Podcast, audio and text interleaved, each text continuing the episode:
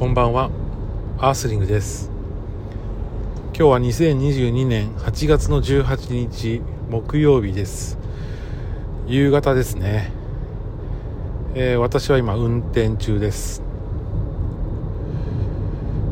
なんか結構空きましたね。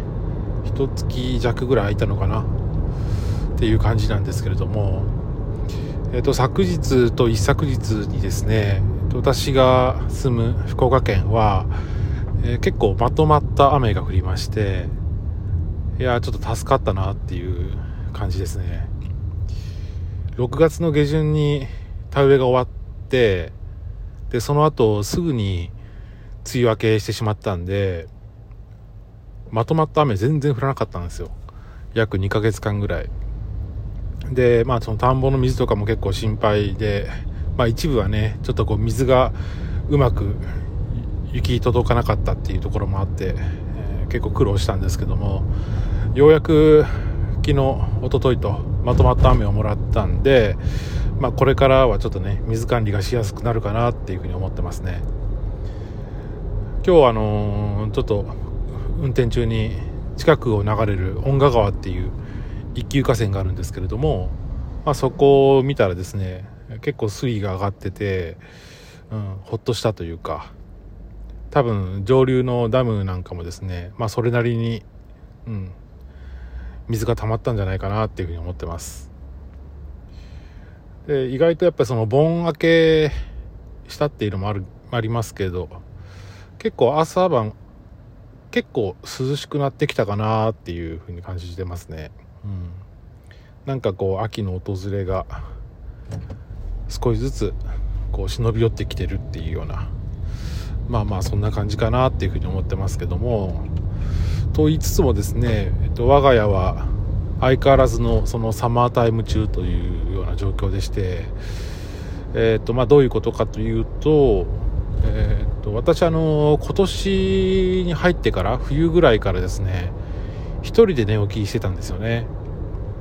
6畳一間の、えー、洋室に布団を敷いて、まあ、そこで寝起きしてたんですけれども、えー、今から2ヶ月ぐらい前6月の中旬ぐらいだったと思うんですけど、えー、エアコン代節約だっていうことで妻と小5の次女が私の部屋に転がり込んできまして3人で寝るようになったんですね。で3人で寝る分にはいいんですけれども何分6畳で狭いもんですからでかつ昨年の冬にちょっと大きめのデスクを買ったっていうこともありまして3人ね川の字になって寝ることができずアルファベットの T の形でこう寝てるんですよね。で私が T の縦棒。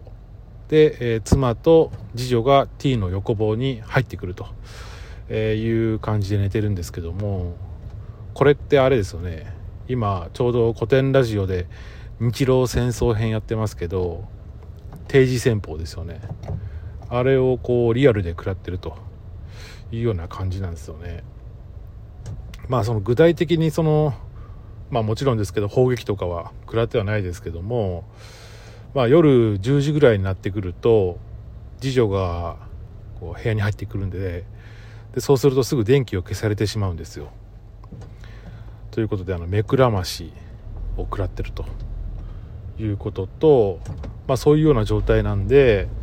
たまにはねこう夜夜更かししてちょっと自分のやりたいことをやりたいなっていう日があるんですけれどもまあそういったことはちょっと一切できずにですね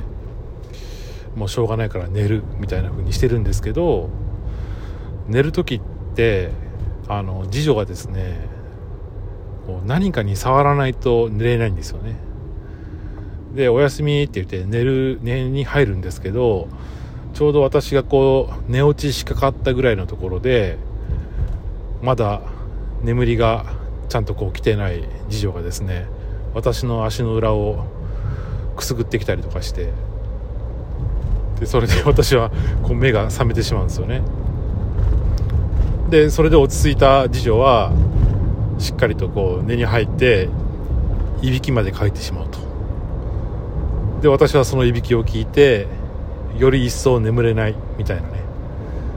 なんかそんな日々をこう過ごしてたんですけれども盆前にですね、えー、と部活で中2の長男がちょっとコロナをもらってきましてでそれが家庭内にこう広がっていってしまったんですよ。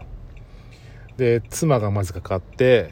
でその後にその小5の次女がかかってということで今コロナ感染者がうちに今3人いる形ですね。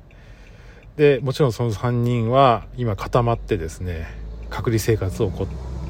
送ってるっていう感じなんで、まあ、一時的にですね、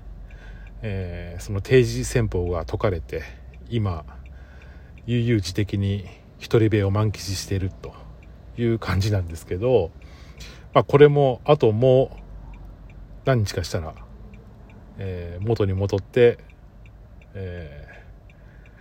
ー、T 字になってくるという形なんでまあ夏場のねこうエアコンがいる時期っていうのはどうしてもこういう体制になるのかなということでまあ仕事もそうですけどこう寒くなるのを心待ちにしてると、まあ、そういうような感じですね。はい。でまあその今日の話なんですけどまあそんな、えー、次女の話をしようかなと思います。えーとまあ、今年はっていうか、まあ、その例年ですけど大体その夏休みはですね、えー、妻と3人の子供と5人で、えー、まあ、どこかこうリフレッシュを兼ねて遊びに行くんですよね、まああの、キャンプであったりとかどっかその温泉旅館であったりとか、えー、して、まあ、大体1泊か2泊かして、えー、っていう形でやってるんですけどで今年もそれを最初計画してたんですよね。でまあ5人のそれぞれのスケジュールをいろいろ調整を図ろうかなっていうふうに思ってたんですけどもまああの長女はもう高校生に上がってですね夏休みであってもあの補習があったりだとかあとあの友達との約束があったりだとかで長男に至ってはあまあ、今コロナで、えー、部活とかは休みになってますけども、まあ、それまではですねもうバンバン部活の予定が入ってたんで、えー、なかなか厳しい状況ということで、まあ、それでもなんとか合わせようとしたんですけどもう長女と長男からはなんかあの 休みの日はちょっと旅行行くんじゃなくってちょっと家でゆっくりしたいとかでそれからその友達との時間をちゃんと作りたいみたいな、まあ、そういうですねあの本当年相応の反応をしてくるようになったんで、まあ、ついに来たかとそういうフェーズに入ってきたなっていうふうにちょっと思ってるんですよね。まあ、ということで まああのある面ではそれは子供の成長をあの喜ぶべきとこなんですけれども、えーまあ仕方ないなということで、まあ、今回はあちょっと旅行とかはちょっとやめとこうという決定をしたのが夏休み入ってすぐぐらいだったかなでそれで行こうとしてたんですけどその決定をした23日後ぐらいだったと思うんですけど小5の次女のですね友達がうちに遊びに来たことがあってでその時にあの家族で旅行行ったからっていうことでお土産を持ってきてくれたことがあったんですね。でそれを受け取った時の次女の反応がめっちゃ芳しくなくてなんかこう悲しげというかですねそういうような状態だったんですね。まあそれはわかるなということでまあ直前にね、えー、うちは今回夏休みにどこにも行かないっていうような決定を下したばっかりっていうこともあったんでまあちょっとこうその次女の気持ちはあのすごくこう分かったんですよね。まあそのようなことがあったもんですからちょっと妻と話をしてですねこれはなんとかせないかんばいということで、えー、初めてですけどちょっと次女と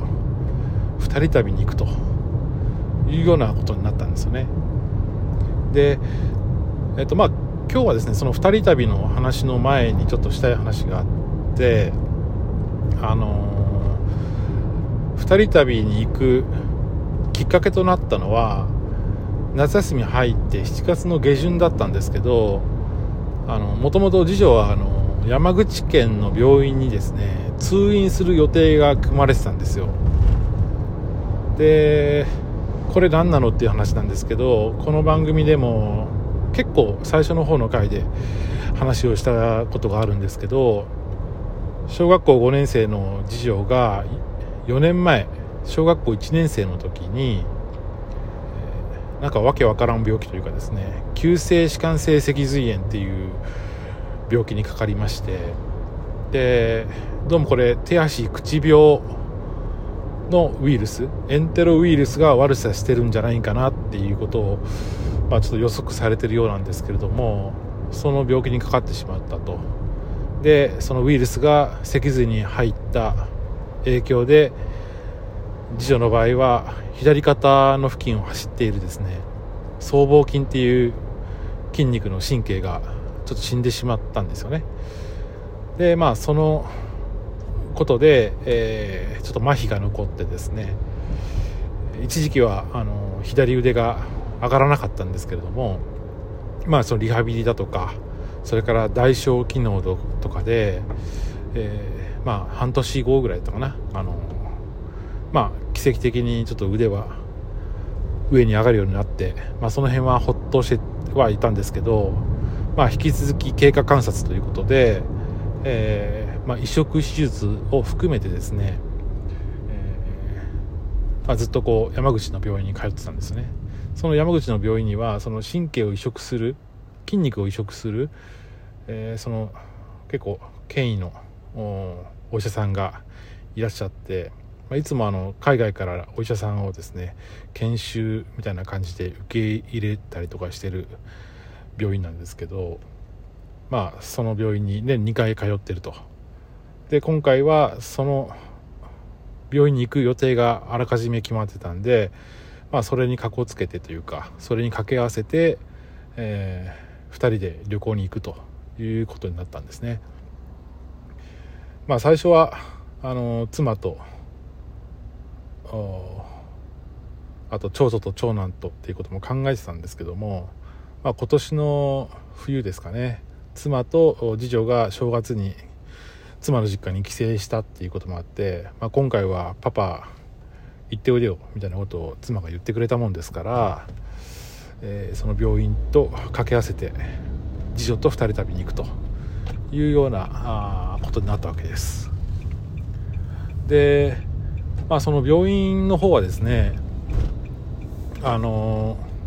まあ、結構行くと長くて朝だいたい10時ぐらいに病院に着いたら夕方の3時か4時ぐらいまであの検査がかかるんですよね。レントゲン取ったりとかあと MRI であと場合によってはどの神経が生きててどの神経が死んでるかっていうチェックを受けるみたいな感じで結構長丁場なんですけれども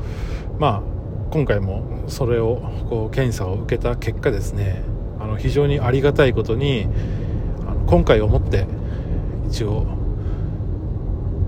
もう病院に来なくていいでしょというような結論をですね先生がつけてくれて本当親子ともども喜びを分かち合ったという感じだったんですよね。まあ発病してから4年間果たしていつまでこの通院生活は続くんだろうっていう風な思いがあったんですけれどもやっぱりその検査をしていくたびにうんやっぱ随分とこう左肩のですね、えー、まあ、僧帽筋は死んでるんですけどまあ、その代償機能で周りの筋肉がかなりこう肥大してきて